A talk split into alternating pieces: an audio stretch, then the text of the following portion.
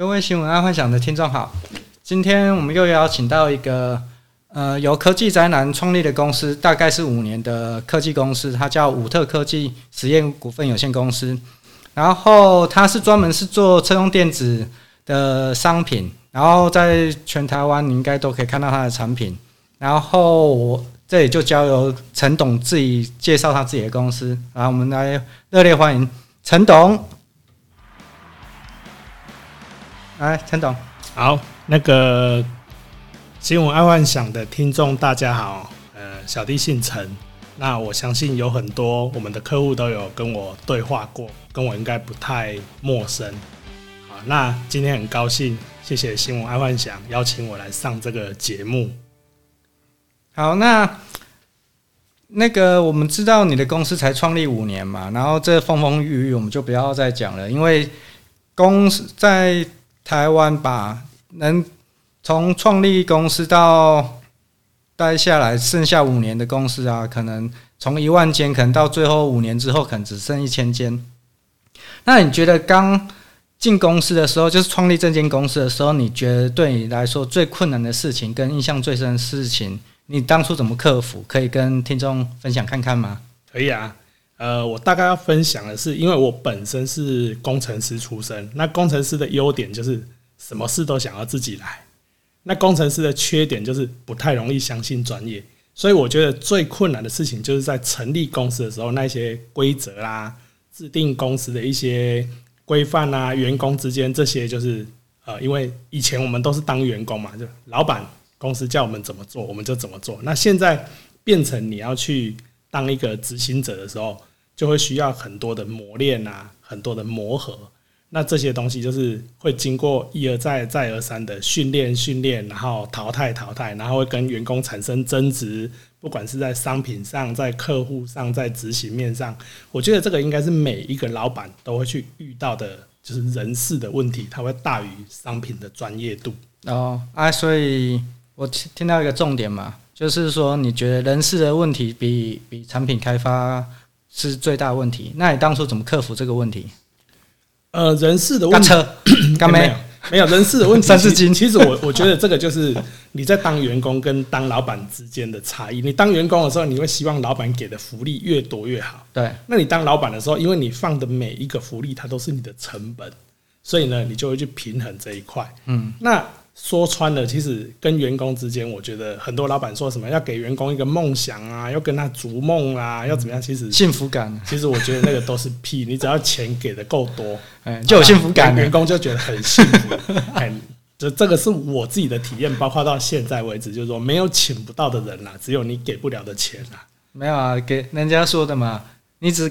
如果给得起香蕉，你来的就是猴子啊！对对对对对，然后也没有什么走心的问题嘛，通常就是那个价价码不对，对，用急攻了丢物了。对对对对，那当然也是要敲对人来，也常常会遇到那种诈骗的，就是人家台语说的是来的是一种共一家西洋走的臭西洋那种，我相信应该很多老板有遇到这种啊，就是哎，那那你当初我因为。跟你认识也蛮久了嘛，然后你也有认识，就是说来的也是有那一种比较骗人的，那你这这怎么处理？哎，其实这个这个也是我自己创业一个学习的地方，就是因为一一般来讲，我们一开始就是没有办法断舍离嘛，嗯，这样员工好吧，那请他再改看看，请他再修正看看，是，那请他再配合看看。可是我觉得这个。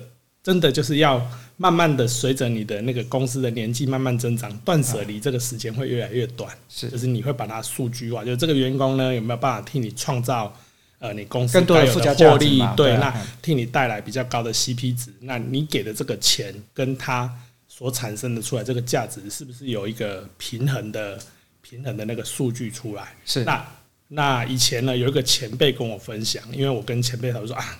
怎么？我每次请到的人就是不是呃，不是说会有呃偷鸡摸狗啦，不然就是呃乱搞啦，那不然就是扯公司后腿啦，什么？那这个前辈当时跟我分享一句话，我觉得受用无穷啊。嗯，他跟我说哈，你知道为什么我我可以请到好的员工啊，你请不到好的员工吗？嗯，我说我不知道哎。他说你就是采样数不够多，当你换超过一百个员工，你就会找到一个好的员工。然后，而且会有直觉问题。对对，就是你因为已经有很多采样了，那你慢慢就会找到那个懂你的那个员工，愿意跟你一起打拼的那个，但是这种是可遇不可求啦。嗯，可是你有没有想过，可遇不可求啊？那假设，呃，我刚刚说过嘛，从创立第一年到第第五年活下来的公司不多，嗯、然后不可能每一年都在等可遇不可求的员工进来啊。对，所以呢，我我们我们就不会一开始我们的做法就是说，我们会把。分门别类做得很细，就是诶、欸，这个部门可能需要几个人，这个部门可能需要几个人，这个部门可能需要几个人，所以我们会把人补足，然后把规模做足。而这样的缺点就是会造成公司会有很大的人事开销，是，而且你会请了一堆不必要的人。当然，那我们中间有经过一个所谓的阵痛期，就是我们把人大量全部都。裁掉啊！那第一个当然是遇到经济不景气啦，对对，然后我们去减少开销。那再来就是说留下来的人呢，我们就会因为人数比较少，所以就会比较有机会跟他沟通。是好，那皆有这样慢慢的转变，那个你可以遇到就可以找到，就算不对的人，他也会慢慢训练成对的人。好，那再来就是说我们在产品上的不断的去开发新的东西，会让员工觉得说，哎，这个老板好像只会开口说话，好像也没有给我们什么。新的方向，嗯，对。我我问一个比较，呃，每一间公司不太想说的事情，是是。那假设你聘请进来，呃，就聘进来之后，你发现这是不对的人，对，嗯、呃，我所知道的公司大部分就直接给遣散费嘛，然后就让他走人嘛。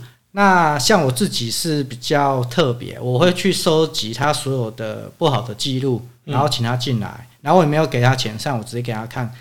就是说你的那些不良记录，然后要么就是他自己走人，要么他自己会跟我说他会再改进。是，然后他在改进的时候，我会跟他签一份合约，就是说好我会留你，但是如果再犯，你就自己走吧，就公司也不会做遣散的动作，因为我把你的动作都已经记录起来了嘛。是，哎，这这是我的部分呐，啊，我不知道。在五特科技陈董这边，你们怎么样处理一些不好的员工？哎、欸，其实我对人事这方面哦，我觉得我还是幼幼班呐，我没有处理的很漂亮，所以我我是采取一个比较蠢的方式，就是我可能会跟他沟通，那可能给他下个月再改善，那不行我就再沟通啊，一定不没办法改善呢、啊，因为我们在我们有小孩的你就知道啊，你跟小孩讲说，哎、欸，你要好、哦，对对对对，你要乖哦，他明天到学校继续打架。那，那，那我的做法就是说呢，哎、欸，那我就好，OK，那我就请你走嘛，但是我可能会给遣散费。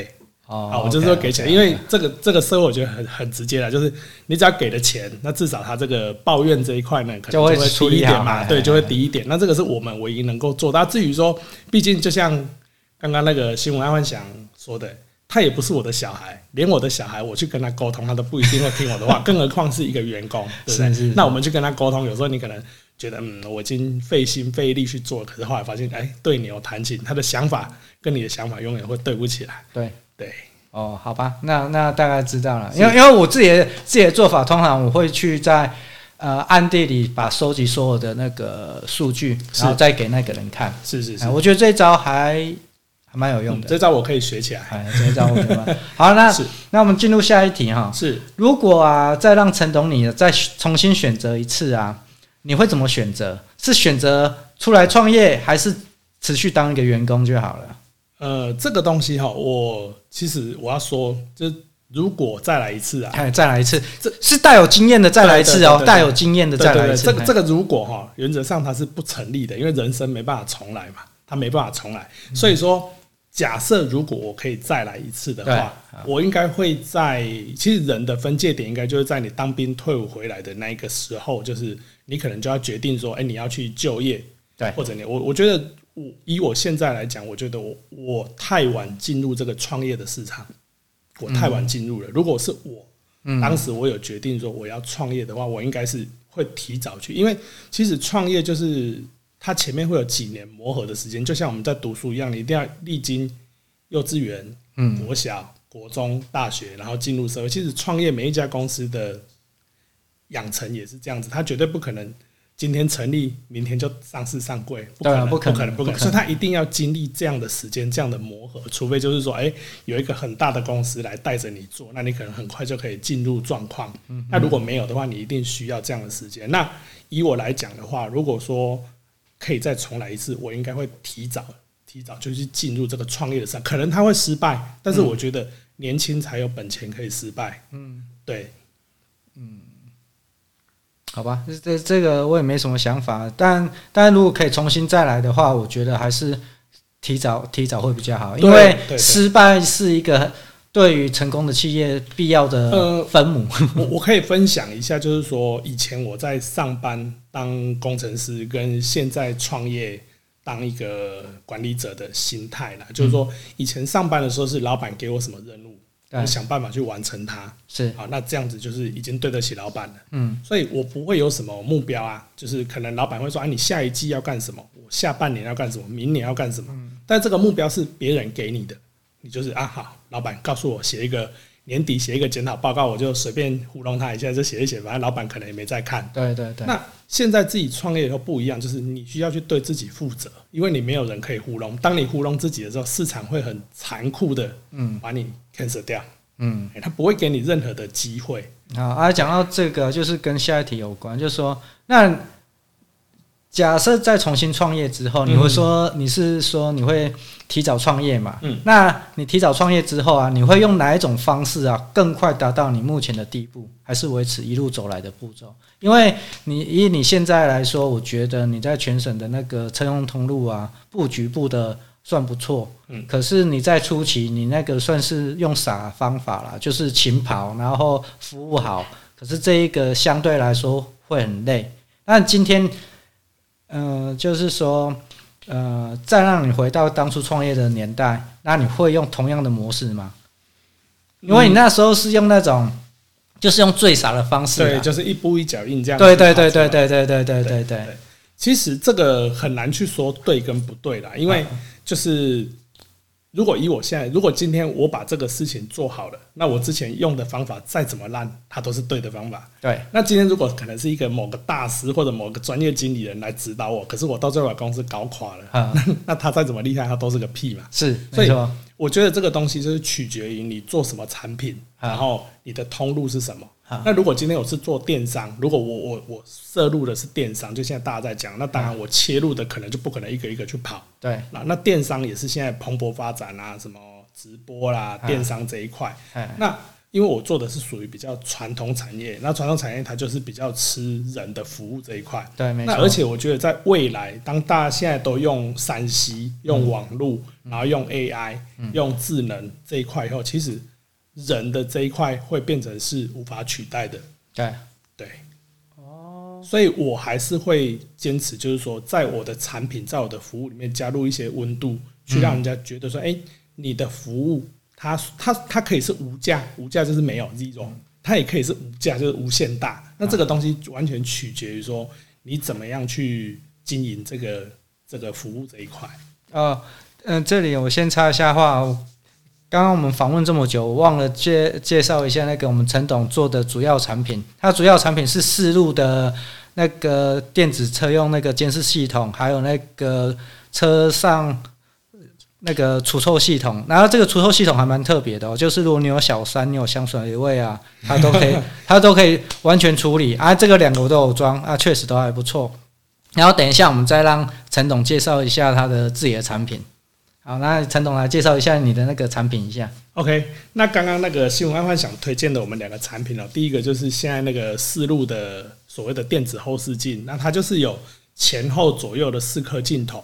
那其实这个是一个已经是一个很成熟的产品了。那最主要当初会开发这个产品，就是说希望车主在开车的时候呢，可以兼顾到前后左右的画面，就不要因为右转弯呐，或者说因为呃视线的死角。那去造成交通上的问题，或者说跟别人擦撞的时候，因为以前行车记录器只有路前面跟后面嘛，那左右两边的时候，有时候突然诶、欸、有人闯双黄线，或者有人跑出来，那就撞到，那没有这个画面，嗯，可以去做一个所谓的依据，这样。那当初我们是因为。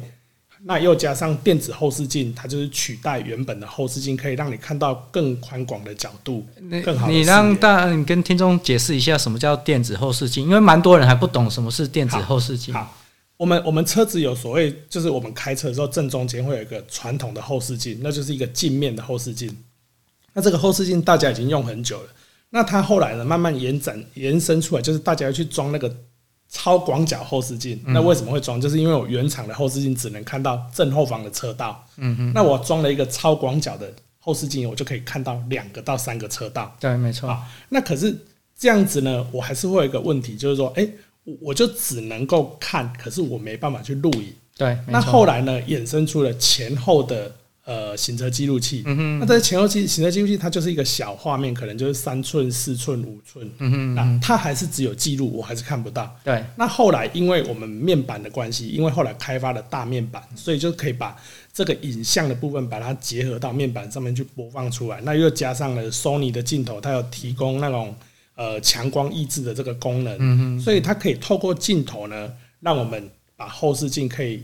透过画面可以看到后面三个车道、四个车道，然后又可以让你及时的去做录影的动作。那这个就是叫做所谓的电子后视镜，因为电子后视镜它看的角度更大，可以比原本光学做的还要再大。你讲的你讲的太专业，听众听不懂 啊！真的啊。然后我其实听众只是想知道，就是说清晰度了，因为我自己本身是有安装五特的思路，我觉得清晰度很好啊。为什么会有这个清晰度？我觉得你可以这一好。这个我跟大家分享一下，就是说，原本如果我们是电子后视镜啊，像那个我有个朋友，他是开那种，比如说像跑车啊，嗯啊，或者现在有的车后面挡风玻璃是很斜的嘛，那你原则上你原车的那个。那个后视镜就是没什么用，因为你看不到后面。对，没错。那我们今天透过电子后视镜，因为镜头是装在后面，我就可以很清楚的看到后面。这是第一个。第二个就是可能有一些听众他是开货车的。嗯。我遇到客户跟我分享说，他开货车，他从新车买来到车子报废，他从来没有看过后面的影像。为什么？因为他后面。铁板是被折掉的，是因为有个铁箱。可是他自从装了电子后视镜，他在开车可以很清楚的看到后面。他倒车他不用害怕，对对。后面有小猫、小狗、小朋友，他都不用害怕。好，那其实就是那再来就是因为我们有拿 Sony 的这个镜头的一些专利的技术来用，所以可以让你看到非常清晰的画面。嗯嗯嗯，大概就是这样。那我们再讲一下那个小三专用的那个除臭。那个除臭科技，反正我有装啦，就是很特别，就是 我车买了大概一年啊，现在还有那种新车味，也不是新车味，就是应该是说整台车是很清新的味道。然后这个这个还蛮特别的，这个在 Toyota 他们里面也有装，然后它就是也是委托五特科技这边处理的，然后还蛮。Lexus 里面也有啦，然后如果不是很高阶的 Toyota 就没有，就是像 Altis 那些就没有。但是要如果你是高阶车款啊，Toyota 的高阶车款或 Lexus 高阶车款，其实都有装安装这个。他们这个产品还蛮特别的，然后我们请他介绍一下。我分享一下哦，因为现在其实大家都知道空污的问题嘛，PM 二点五嘛，所以很多人呢会在家里面放一个空气清净机，嗯，那出门会戴口罩，对，啊，那到办公室以后可能就是也会有空气清新机，就大跟小，对。那车上呢，其实大家最忽略的一块，就是我上车开门关门，其实那个 PM 二点五其实都很高，还有我们车上可能会有一些塑胶物质。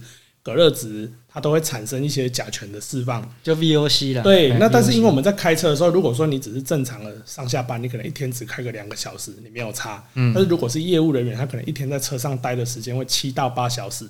那这种 PM 二点五跟这些有毒的物质，其实它它透过我们汽车的冷气系统啊，它其实就是不断的在伤害你的身体。嗯。那尤其是有一些妈妈在小朋友。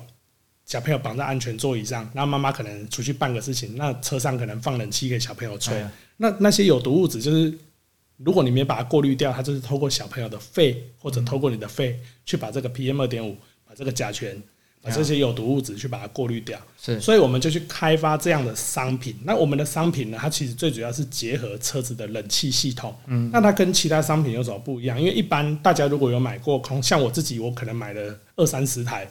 为了要开发产品，还有自己想要用，买了二三十台空气清净机。嗯，那大部分我自己的感想就是，它有没有用我不知道。嗯，可是我知道，就是它的风扇很大声。对，啊，还有它的 LED 灯很亮。对，还有它一段时间一定要更换滤网。对，所以当初我们在弄这个产品的时候，我们就是希望说，哎，比如说今天你可能开一台 Lexus 的车子，或者说你今天开一台呃那种噪音性可能很低的车子，你车子已经做到这么安静了，可是你买了一台前进机，哇！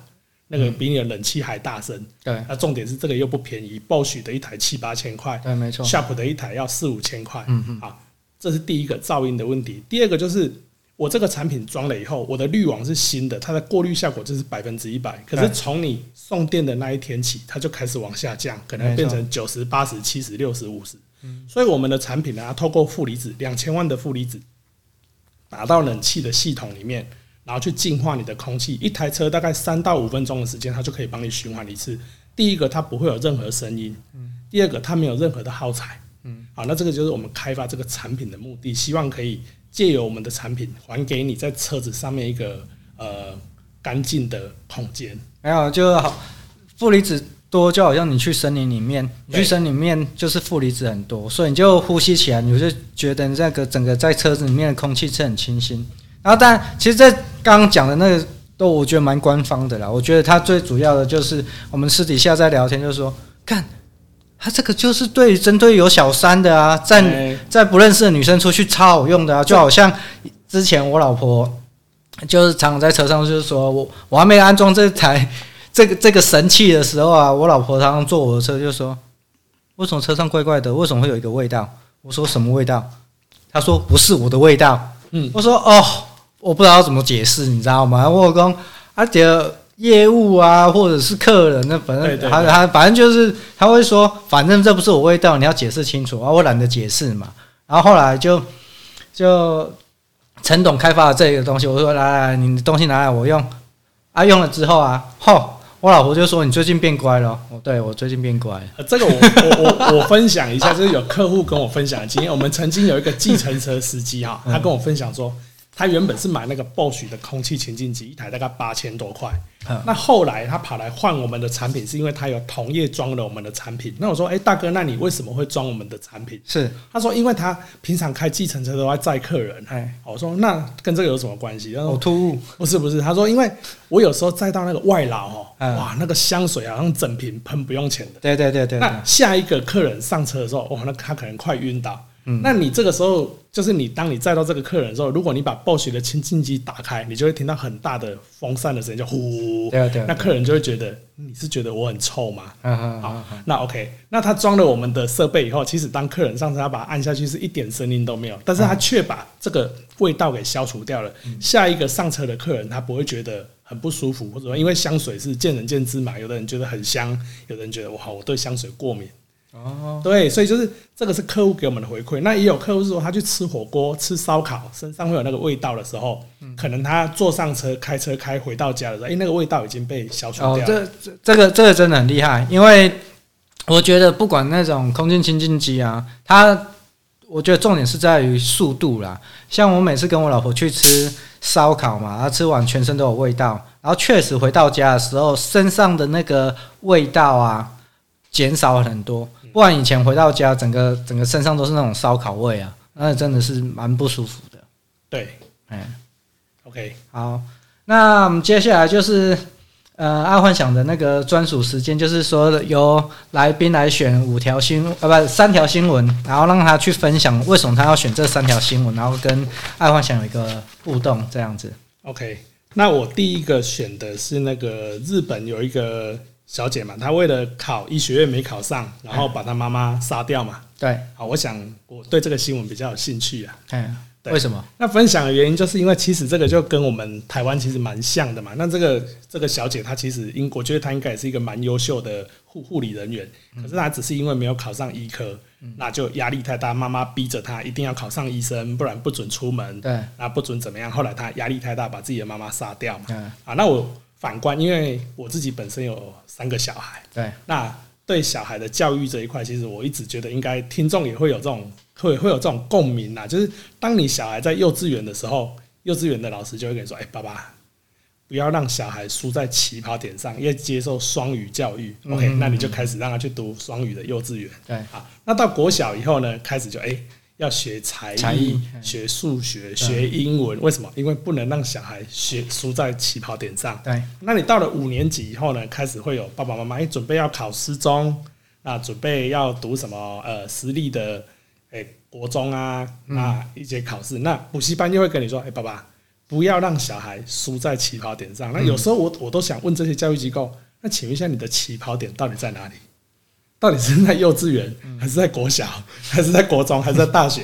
那甚至你已经到出了社会了，还会有那种美语补习班来告诉你，不要让你自己输在起跑点上。我到二十几岁，我还输在起跑点。那到底这个起跑点是在哪？那家长也因为被这句话“不要让小孩输在起跑点上”而浪费了很多时间，浪费了很多金钱，那给小孩莫大的压力。对，那到最后到底得到了什么？这个我觉得是我们可以去思考的。有啊，得到了对父母的万谈啊。哎，对，其实 其实我要分享就是说，现在现在我发现小孩跟爸妈的互动越来越少了，越来越少。然后爸妈会因为就是说，哎，我工作忙啊，啊，我要赚钱给他补习啊，所以我没有时间去陪小孩。对，那。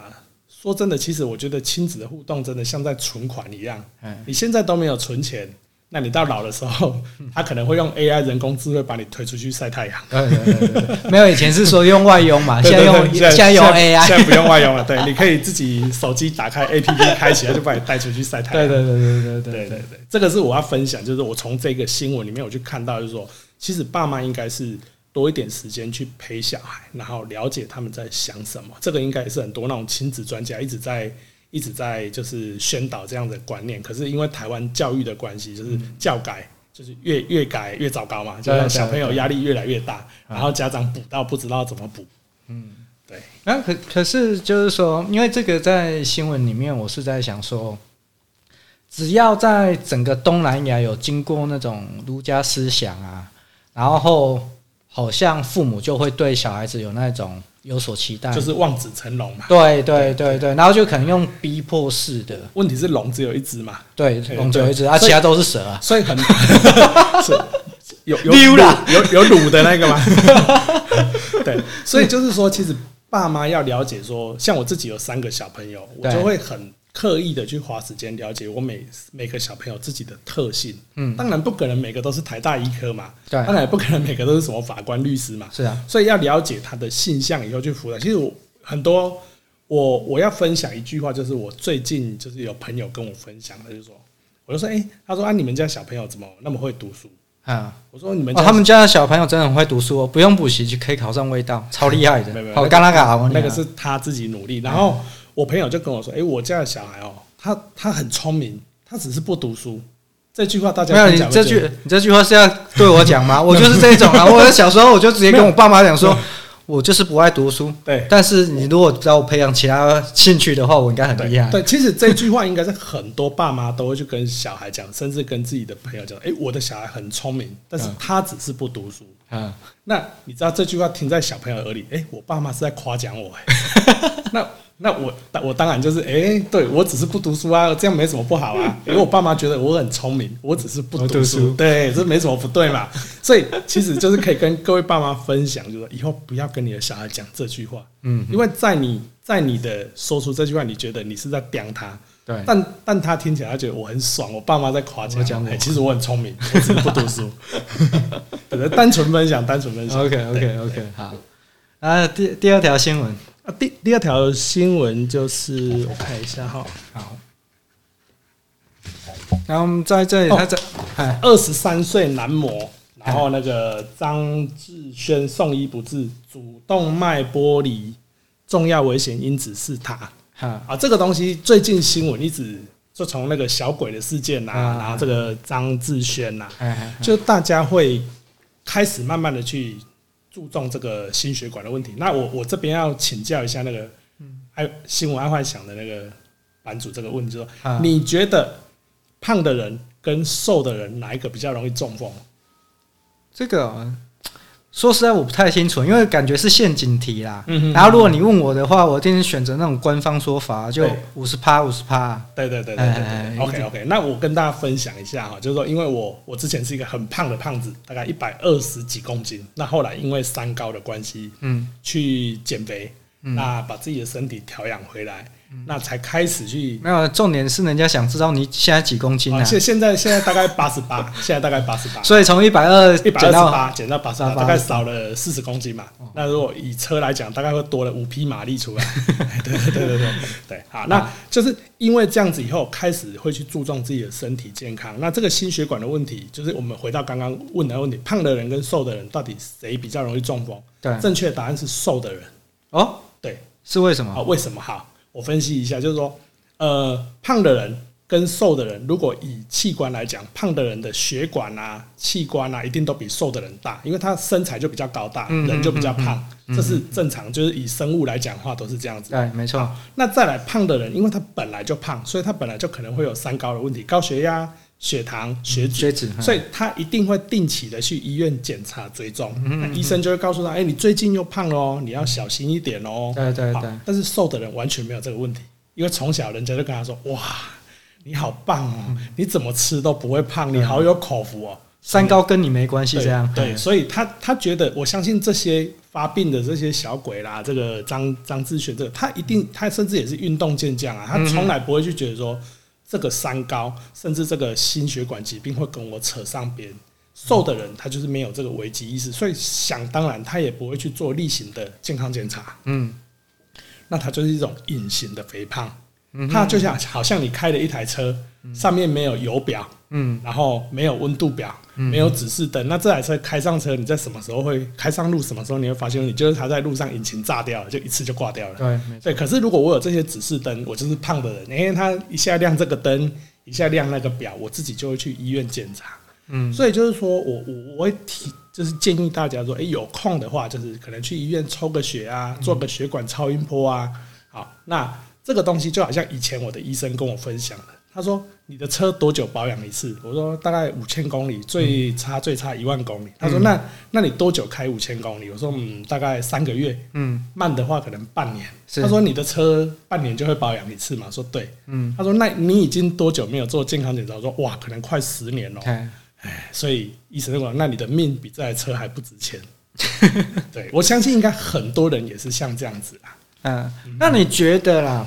因为说实在的，我我所知道的，人讲哎，就是有一些人他他他是讨厌做身体检查，然后也觉得自己身体没问题，自己觉得啦哈，然后然后所以不去做那这些身体检查这一些，对，不管是自己认为，或者是不愿意去面对自己的身体，对，那你觉得商机在哪？我觉得这个商机是在于智慧手表。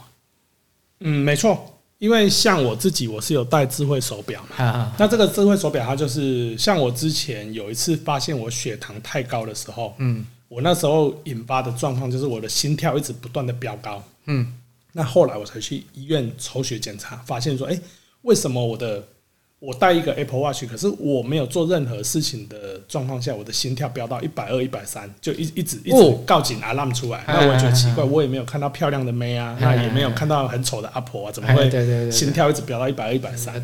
后来去医院检查了以后，才发现说，哦，我因为我已经长时间的疲累，那加上血糖飙高，我都没有发现哦，就是我在我的生活上，它并没有对我造成什么影响。对对对对，那我还是一样每天在过生活。那抽了血以后才发现，哇，原来事情已经这么严重了。嗯，所以你，所以你觉得智慧手表可能是一个比较，就是说你不想要去做健康检查，那你至少去买个智慧手表来。呃，至少它可以让你知道你的心跳有没有正常嘛，因为这个是最最最容易取得的，就是你的心跳跟脉搏。因为一般人你说，像以我现在来讲，我是每天早晚我都会量血压，我早晚都会量血糖。可是我想，血血压你不用量啊，那个 Apple Watch 就有啊。哎、欸，但是它的准确度还是没有办法说像我们的那个专业机器那么那么的准确，还是会差一点点。可是你每天看它会有个平均值、啊。对，对对，如果你是用它的数据去做平均值，那是 OK 的。可是因为可能我已经习惯了，就是我都拿那个多大、欸？对对对对对，就像欧姆龙那种机器来量的话，对对对对。那那其实它最主要就是还有 Apple Watch，它最好就是可以监测你的那个睡眠品质。嗯，因为其实睡不好就会影响你的血压飙高，嗯，那你的精神状况会不好。因为就像那个那个爱幻想之前有分享过嘛，就是好像打一个什么一个一个波，是不是？对对，两万块的波，打下去就睡觉会变好。是是。那现在就很多人就是会遇到这个睡眠障碍，睡眠障碍，对，压力大，现在人压力大，对。哎啊，那你有想过把你的那个视路啊，或者是那空气清净机啊，哎，装一个可以可以监测人家在开车的时候，因为。前几天我在我们公司啊，就遇到一个一个还蛮危险的事情。我的对向车道来一个大卡车，嗯哼哼哼，结果忽然它一直偏一直偏偏，然后就往一个树上撞上去了。对，啊，那那果然就没错，就是心肌梗塞。对，然后就在开车的过程当中，他就那个忽然昏迷嘛。对对，对。然后这个这个在未来，我相信在车子的监测应该应该会有一席之地。其实这个目前在国外，它已经有这样的法规，就是我们也有接触涉猎到，就是它要求我们要开发三颗镜头的行车记录器。是。对，那就是要监测车内车内的那个生命迹象，例如你车上可能有放宠物，对，可能有放小孩，对，或者你驾驶本身在开车的时候突然往旁边倒，它需要做影像辨识。其实，在国外，它慢慢的已经有去哦，有有已经有，对对对，已经有这样的要求，只是台湾的法规可能还没有跟上哦，对，跟上这一块。哎，那台湾轨道了，不要抖。哎呀，是是是啊，但但是我觉得这个很重要，因为我就觉得台湾有太多像那种那个。游览车的啊，这种长途就因为这些司机基本上，我可能听众不清楚，这些司机他们是没有加班费，他们是靠抓，就是靠车趟来增加他们的薪水，所以这些大卡车司机薪水都很高，都到六七万、七八万。可是他们为了要拼业绩，就是拼车趟，他们有时候会超时，超时工作嘛。然后超时工作，你的心血管如果压开，其实你又昏迷，然后你可能就会造成那种。心血管堵塞这个问题啊，这这个其实还蛮严重的啊。然后因为刚好就发生在我眼前，所以我觉得这个在车用开发可能要想一下。其实我觉得这个要靠政府去立法，强制他们可能司机可能每半年或者一年，因为像在日本他们就有这样的要求哦，是啊，你的司机可能每半年一年就要去做健康检查，那你必须要拿着这样的东西，你才可以去继续执业。那不然的话是不行的。哎、欸，啊，还是像那种马斯克他现在在做那个无人驾驶的卡车，嗯，那以后这些司机怎么办？无人驾驶的卡车这些司机怎么办呢？我觉得这个就是他一定会一定会有那个失业的风险，因为像现在我知道在那个大陆深圳，它其实已经有那个滴滴打车，对，它已经有支援那个无人驾驶，是没错，你可以自己叫车，然后就把你送到目的地。这个我觉得这个是未来趋势，一定是挡不掉的啦。哈哈，对对对对对。所以这些就是没有在读书以前跑去当卡车司机，这个可能也要想一下未来的出路。台湾可能不会这么快，因为台湾就是会有法规嘛。台湾就是政府就是呃新的不敢做，旧的不敢放嘛。对对对对，所以这个人家说电动车可能在国外看，你看像芬兰啊，这些国家可能多久的时间，它就已经就已经有达到国内市占率，可是台湾就是不可能的。为什么？因为它要保护太多的厂商。是。对，所以我觉得这个短时间之内应该是不太可能。对，OK，好，那再下一则新闻，下一则新闻就是有一个呃，台湾目前有九十三万人洗肾嗯的这个新闻。嗯，对，这个就是我觉得说食安的问题啦，食安的问题我觉得蛮重要，只是大家都在讨论什么美猪啊、美牛，我觉得那个都没有意义。其实我我我自己本身我觉得最重要就是说，呃，人家说。小朋友是国家未来的主人翁。嗯，那我我好像没有看过立委啊，还是什么政治人物就讨论到说，哎，那我们小朋友的营养午餐到底吃什么？啊，你知道为什么吗？因为小朋友没有票啊。哎，第一个是这个问题，再来就是营养午餐可能这个中间会有很多的哎我们不知道的空间呐。对对啊，因为我自己的小孩就是在学校，我都会问他们说，啊，今天学校吃什么？我说天哪！甚至我刚刚在那个录制节目之前，还跟那个爱幻想分享，我说。我觉得我们的小朋友比猪还可怜。嗯，问我为什么？猪啊，它有专业的营养师调配猪吃的东西给猪吃。为什么？因为它养的白白胖胖的，然后油花分布要均匀，这样卖的价格。可是小朋友没有，我们的小朋友的那个菜单可能就是，哎，都是炸鸡啦、香肠啊对对。可可是我要说一个一件事情哦，给小孩子吃炸鸡跟香肠是非常不好不好的事情，这个要很重要，要讲三次。嗯，因为为什么？炸鸡就好像我侄女来讲好了，我侄女现在才小三，结果竟然被去去医院检查，说他荷尔蒙过高，快点贵耶！小三荷尔蒙过高。就是吃炸鸡嘛，对，吃炸鸡嘛，然后就是他每天。大部分就是炸鸡嘛，然后香肠就是那个硝酸盐嘛，然后硝酸盐就是致癌物的一种嘛。对对对，就是说不是不可以吃香肠。哦，我自己也很爱吃香肠，可是我可能一个礼拜吃一条，对，哎，就这样而已。我不可能每天吃香，你每天吃香肠，你的大肠癌一定是在二十几岁、三十几岁，不然就是三血那个三高。因为我对这个保身体保养还有蛮有研究，就是说炸鸡跟香肠这个东西真的不是一个。可以每天吃的东西啊，但是我们的那个广告嘛，就是麦当劳的广告啦，可能他会告诉你，哎，小朋友之前不是有个麦当劳广告，有一个摇椅嘛？小朋友只要荡起来，看到那个麦当劳的 logo 就会笑，开始笑，嘿，滑下来就开始哭。所以他就是已经导入给爸爸妈妈一个想法，就哎、欸，小朋友哭就是带去麦当劳。对对对对对对对。但是在但是但是说实话，炸鸡也没关系，但是他用什么油？嗯，高温、低温，然后什么油，这些都会影响到整个对小孩子的发展。然后加上，呃，我觉得台湾的现在的父母比以前好很多，因为好像台湾有一阵子，呃，大陆啦，大陆现在出现一个问题，就是说他们在小学的时候有那种减肥的课程，给专门给给小学同学哦，就是一般里面大概有有超过一半的人都是过胖。是啊，因为每天都吃这些东西，你不过胖，我觉得有鬼。而且还有饮料哦，饮料其实是罪魁祸首。因为像我自己在减肥的过程，我会去量血糖嘛。对，那我一个经验分享就是说，呃，我们家有一个呃最小的那个小孩，其实有一点也是胖胖的体质。对，啊，然后呢，有一次晚上他就是喝的那个麦香红茶，啊，晚上大概九点喝的，啊，那过睡了一个晚上，第二天早上起来我在量血糖的时候，就跟他说：“来来来，爸爸帮你扎一下血糖看看，看多少？”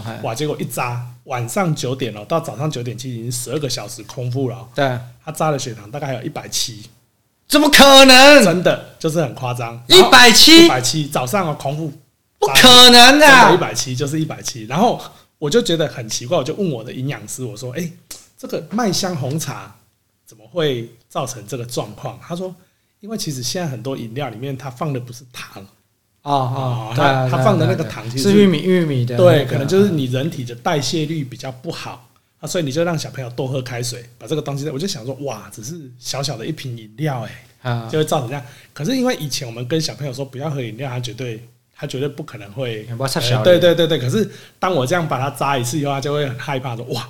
怎么？我只是喝了一杯饮料，然后那个身体的指数就会产生这样的变化？没有一百七，其实这已经紧绷了呢。以小朋友来讲，对对对对对，对。而而而而且，如果你让他长时长期维持在一百七，是一个很可怕的事情。所以，所以现在其实就很多，你看有一些国小生甚至国中生，他其实就已经有糖尿病了。有我我认识一个朋友，二十二十岁就有糖尿病了。对对对，那糖尿病其实是现在国人算是蛮常见的一个文明病啊，因为就是从饮食嘛，什么都有糖啊，饮料啊，什么都有。你知道糖尿病为什么那个很严重吗？嗯，以前我们都说啊，你有没有吃过喜摩呀？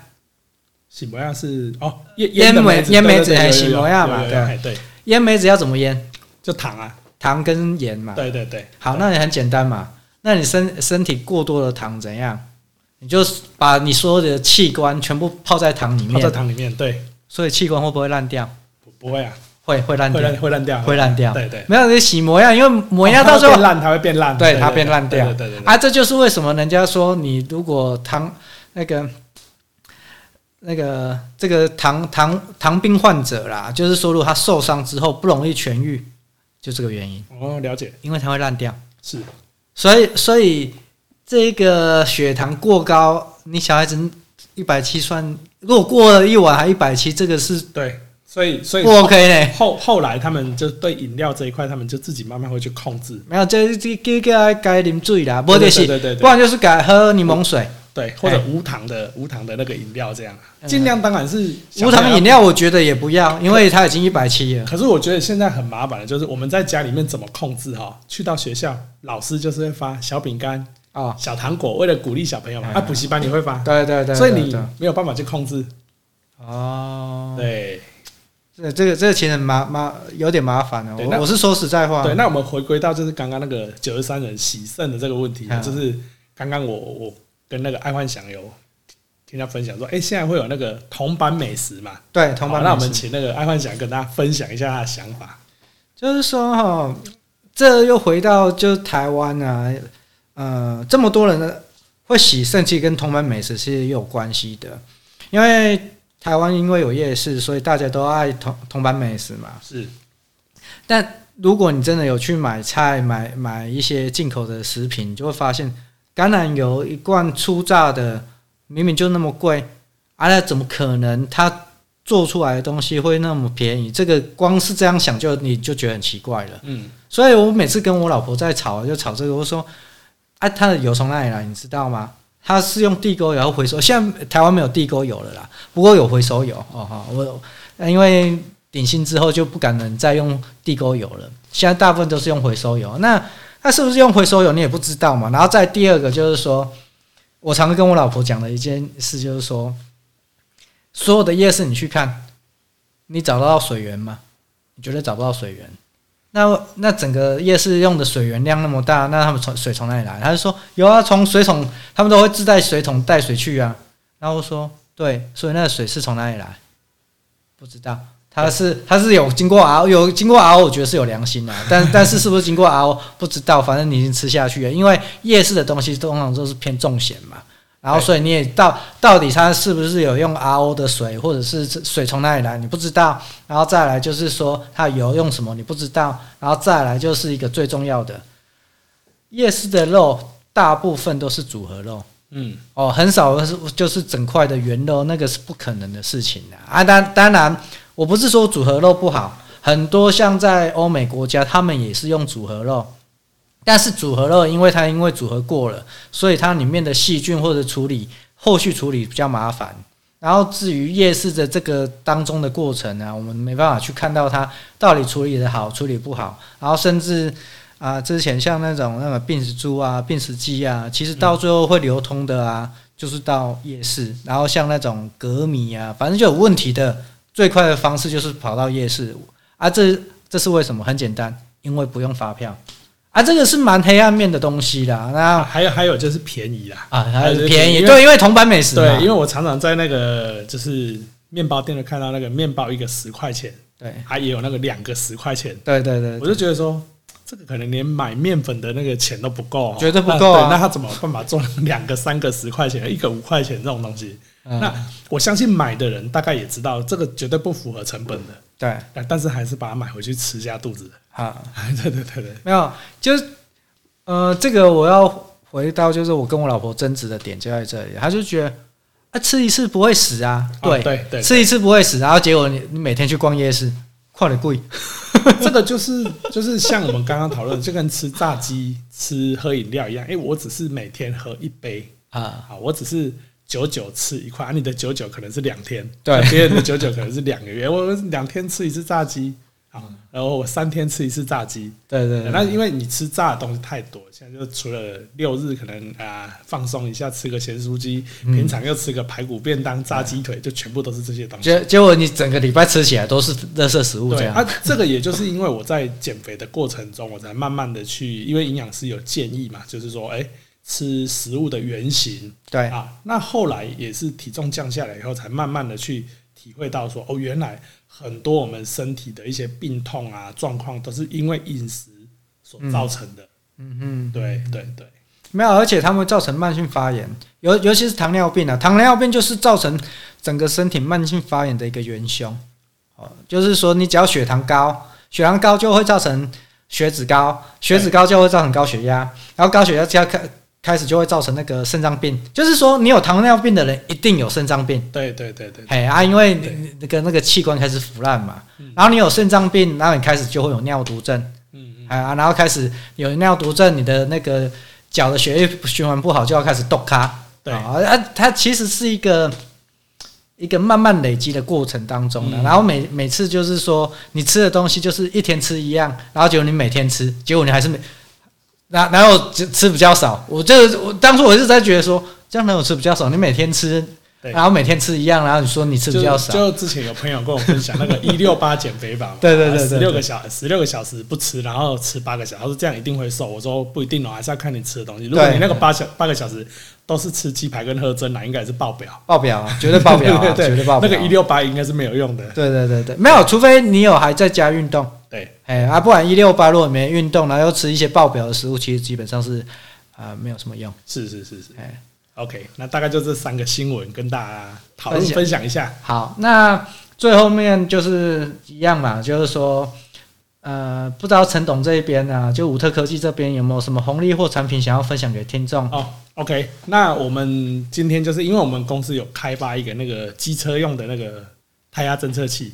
嗯，我这个还蛮蛮好用，因为像 Gogoro 上面都有在用。嗯，那我到时候我会提供一组给那个爱幻想的那个听众哦，就是你们留言的话可以可以获得一组这样子的产品，那个市价大概是两千八百块。哦，这个很不错哦，因为给 Gogoro 专用的。对，然后就是它透过你的手机就可以直接，你不需要安装任何表头，然后也不需要拆轮胎。如果以一个完全不懂车的人，大概五分钟就可以安装完成。嗯，对，这这个产品我觉得蛮蛮厉害的，因为我自己是没有，所以他没有送我了。我自己没有 Gogoro，所以他没有送我这一组。啊，这一一般的机车其实也是可以装了，只是说他这一家的那个产品是有交进去 Gogoro 的原厂，所以它的产品的稳定性跟耐用度其实都是 OK 的。OK OK，对对对，那是我们台湾的那个系统电子开发生产的。对，我们委托他生产。好，在这里我们再一次感谢那个陈董分享他的创业经历，然后谢谢谢谢，然后还有他的一些产品。好，今天就到此为止哦。好，拜拜，拜拜。